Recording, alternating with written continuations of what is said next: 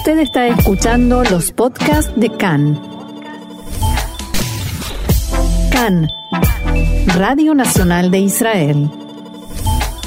Bien, seguimos aquí adelante en CAN en español cuando son las 2 y 18 minutos.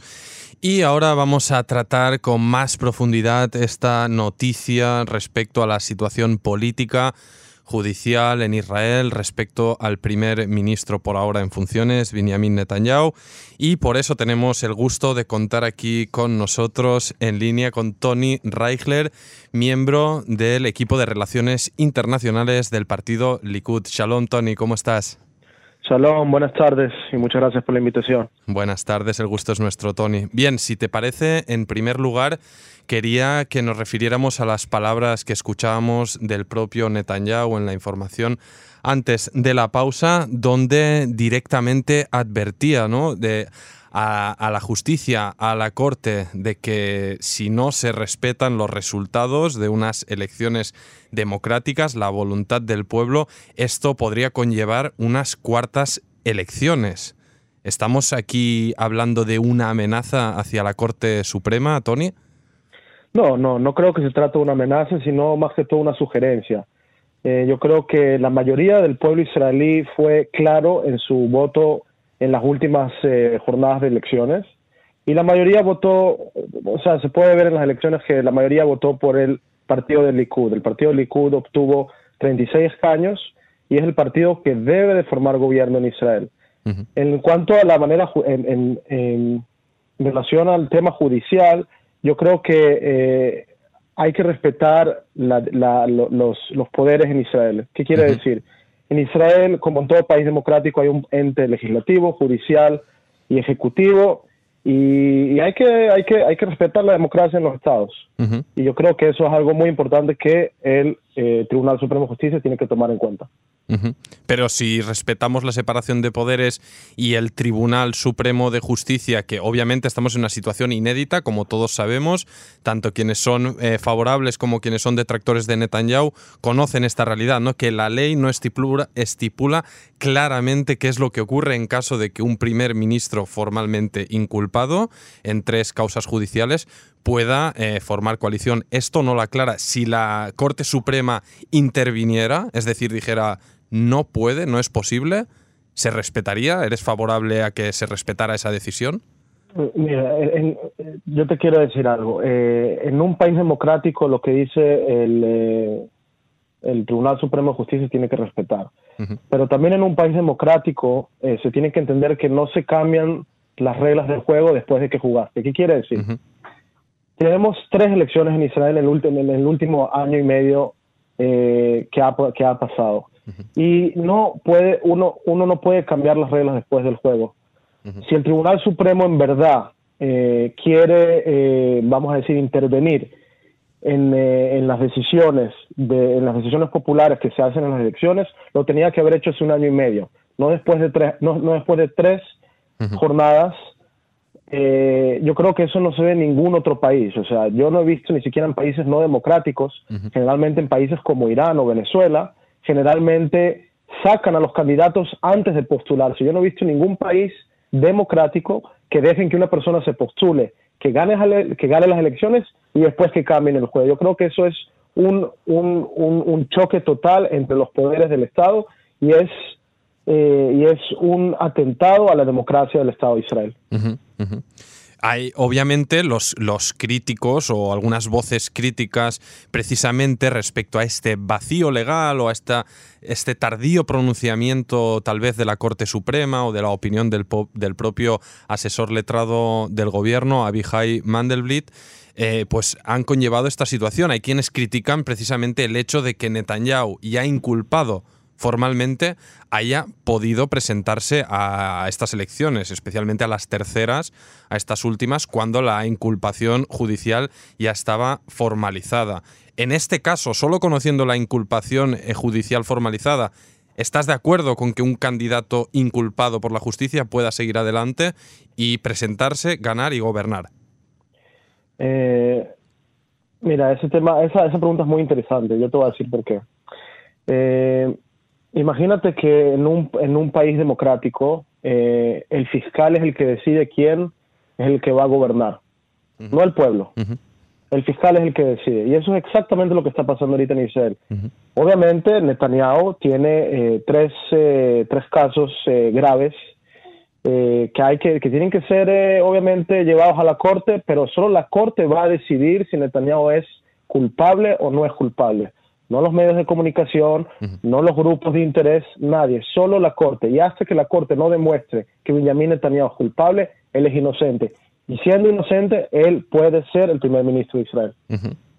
Hay obviamente quien también cuestiona, obviamente no, no, tenemos aquí resolución por ahora, Tony, no sabemos si es culpable, inocente, lo sabremos una vez se pueda eh, reanudar el eh, sistema judicial y poner en marcha pues, las, las, primeras audiencias. La pregunta es si crees que es compatible gobernar, ejercer plenamente las funciones como primer ministro de Israel, mientras eh, tu cabeza y tus esfuerzos también están preocupados por lidiar con una causa judicial de tal envergadura. ¿Es, compatible? Eh, sí, o sea, con toda sinceridad yo creo que sí, te voy a decir por qué. el último año y medio Netanyahu ha sido investigado eh, las investigaciones han tomado entre dos, tres, cuatro, cinco horas en su propia casa. Y yo no he visto ningún cambio drástico, todo lo contrario. Israel ha avanzado muchísimo el último año y medio en temas de economía, de seguridad. Y si Netanyahu pudo eh, gobernar mientras está investigado, yo creo que Netanyahu va a poder gobernar incluso cuando esté en el juicio. Bueno, ha sido gobernar entre comillas, ¿no? Gobernar en funciones y con el, en verdad el sistema político prácticamente bloqueado, podría decirse, pero bueno, eso es, eso es arena de. Eso es otro asunto. En otro de los, de los temas, más allá de, de qué dictamine la Corte Suprema o, o, de cómo avance el proceso judicial del, del propio Benjamin eh, Netanyahu, la pregunta que quería hacerte, Tony, es mirando a Netanyahu o mirando a futuros líderes en este caso estamos hablando de un líder político del Likud que va a acumular más de 14 años en el cargo. Eh, ¿Crees que es conveniente legislar o aprobar o avanzar una medida tal vez para limitar los mandatos de los líderes políticos en Israel? Eh, yo creo que a nivel democrático siempre es bueno eh, poder, vamos a decir, balancear el tema de la fuerza. Eh, en cuanto a los mandatos. ¿Qué quiere decir eso? Eh, que en países democráticos nosotros vemos que por lo menos en Estados Unidos y en otros países hay cierta cantidad, o sea, uno puede eh, postularse dos veces y eso es suficiente. Pero te digo la verdad, en, en el sistema parlamentario es totalmente distinto. En el sistema parlamentario donde el gobierno es frágil y puede caer si un partido no está de acuerdo con, con alguna acción, eh, las reglas cambian. Y creo que el mejor ejemplo es lo que pasa en Alemania. En Alemania está Angela Merkel 14 años como, primer, como canciller de Alemania y nadie se queja, nadie dice que, que tiene demasiado poder, nadie dice que es una dictadora. Entonces, eh, vamos a decir, lo que pasa en Alemania está bien y lo que pasa en Israel está bien. No, no, yo en, en, el caso de mi pregunta no es por eh, juzgar que está bien o mal, es decir, si si por salud democrática no es adecuado, más allá de la figura del, propio Netanyahu. Pero lo que sí está claro es que en este caso el primer ministro está involucrado en tres causas por eh, soborno, fraude, abuso de confianza. Y ya veremos cuál es el resultado finalmente de ellas. Pero más allá de ello, es una cuestión de, ¿no? de, rotación, ¿no? de no acumular el poder más allá que el diagnóstico de su mandato sea excelente, pulcro o sea negativo y malo, ¿no? Es un tema de rotación y de salud democrática. En, ningún caso lo, o sea, en el caso de Israel no lo ves bien. Bueno, vuelvo y repito, si nosotros tuviésemos un sistema presidencial, yo estaría totalmente de acuerdo de que aquí haya un balance de máximo dos mandatos para poder gobernar, pero ya que estamos en un gobierno parlamentario donde no hay mucha estabilidad eh, para gobernar, y eso se sabe porque aquí cada dos, tres años los gobiernos caen, no debería, eh, no debería haber eh, ningún tipo de, vamos a decir, de, choque o, algún paro, porque es totalmente distinto. Y cuando se habla de poder y, y se habla de gobernabilidad, mira, la persona que obtiene el poder no lo obtiene del cielo, lo obtiene por los votos. Netanyahu ha hecho bien las cosas en los últimos 10 años y ha ganado las elecciones por los votos. Eso es algo muy importante que tienen que saber los que están escuchando esta, esta conversación. El poder viene de los votos, el poder viene de las personas y del pueblo. Y el pueblo le ha dado también el mandato una y otra vez porque cree que Netanyahu es la persona correcta para poder gobernar el Estado de Israel. En el futuro, por supuesto que tienen que haber nuevos líderes, Netanyahu no va a vivir para la, para la eternidad y, cuando él decida que, que, ya su tiempo ha terminado, él se irá y vendrán otros líderes que te aseguro que lo harán excelente también como lo hizo él. En el, en, bueno, eh, obviamente si finalmente la Corte Suprema de Justicia no lo impide, que los reportes apuntan a que no será, pues se pondrá en marcha este acuerdo de coalición que firmó eh, el Likud eh, con azul y blanco. Me gustaría un poco, Tony, que nos valoraras este acuerdo en el cual Netanyahu ejercerá la primera cadencia de 18 meses. Para poner en marcha este acuerdo también se van a tener que arreglar leyes básicas ¿no? para poder encajar estas, estos condicionantes del acuerdo. Y más allá de eso, se establece la rotación, ¿no? que, que Gantz eh, tomará el cargo de primer ministro en octubre de 2021. Y te lanzo, obviamente, las voces pues, de, quienes dudan de ello o de los críticos, ¿no? que dicen Netanyahu ya incumplió pactos políticos en el pasado y hay quienes ponen en duda que mm, pues vaya a cumplir este pacto y en octubre eh, de 2021 pase las riendas. ¿Crees que se cumplirá rajatabla lo firmado? Bueno, eh, creo que está muy claro en el eh, acuerdo de coalición que los dos han firmado, tanto Benny Gantz como Benjamin Netanyahu, que cualquier truco que trata de hacer eh, cualquier lugar, cualquier, eh, cualquier lado, así sea Netanyahu, así sea Gantz, el gobierno va a ser automáticamente trasladado al otro lado. ¿Qué quiere decir? Que si Netanyahu trata de hacer en los 18 meses de su mandato algún truco, trata de tumbar el gobierno, automáticamente, según el acuerdo que va a ser legislado por una ley, Benny Gantz va a ser automáticamente el primer ministro y eso está firmado por los dos y va a ser también pasar una ley en la Knesset, en el Parlamento israelí. Así que eh, yo creo que los críticos pueden estar tranquilos. De aquí a 18 meses, si se forma un gobierno, Netanyahu entregará el poder. Y, Tony, ¿cómo, ¿cómo crees que el público, el votante, puede confiar en esta lealtad entre los dos partidos cuando hasta minutos antes de la firma todavía continuaban las tensiones, las desconfianzas, los ataques. Gantz fue acusado prácticamente de todo por parte de, del Likud y de repente tenemos una firma y el pueblo debe entender que esto se va a cumplir y respetar. De repente hay confianza entre los partidos. Mira, yo creo que las diferencias eh, emanan de que hay diferencias ideológicas en el ámbito eh, económico y en el ámbito político incluso en el ámbito de seguridad. Creo que eso es algo obvio. Eh, yo a nivel personal no estoy de acuerdo con los ataques y con los eh, eh con los calificativos con los con los ataques personales en contra en contra de ningún eh, ni en contra de Netanyahu que también se hizo por parte de Gantz ni en contra de Gantz que también se hizo por parte de Likud. Yo estoy totalmente en desacuerdo con ese tipo de políticas, pero de todas formas no queda otra opción en eh, Israel hay, un, hay una crisis muy, muy fuerte por el coronavirus y no queda otra opción sino que formar un gobierno de unidad, un gobierno de emergencia y, poco a poco eh, la confianza va a tener que, que, que, que, emergir y que va a tener que entrar porque no nos queda de otra, la verdad, no nos queda de otra y eso es lo mejor, o sea, o como se dice en hebreo, agabe minutó, entre lo malo es lo mejor que puede salir y, y no podemos darnos el lujo de ir a otras elecciones que nos cuesten millardos de dólares. yo, creo, Tony, y, es una constatación que en, los dos, por así decirlo, campos ideológicos, pro Netanyahu y anti Netanyahu,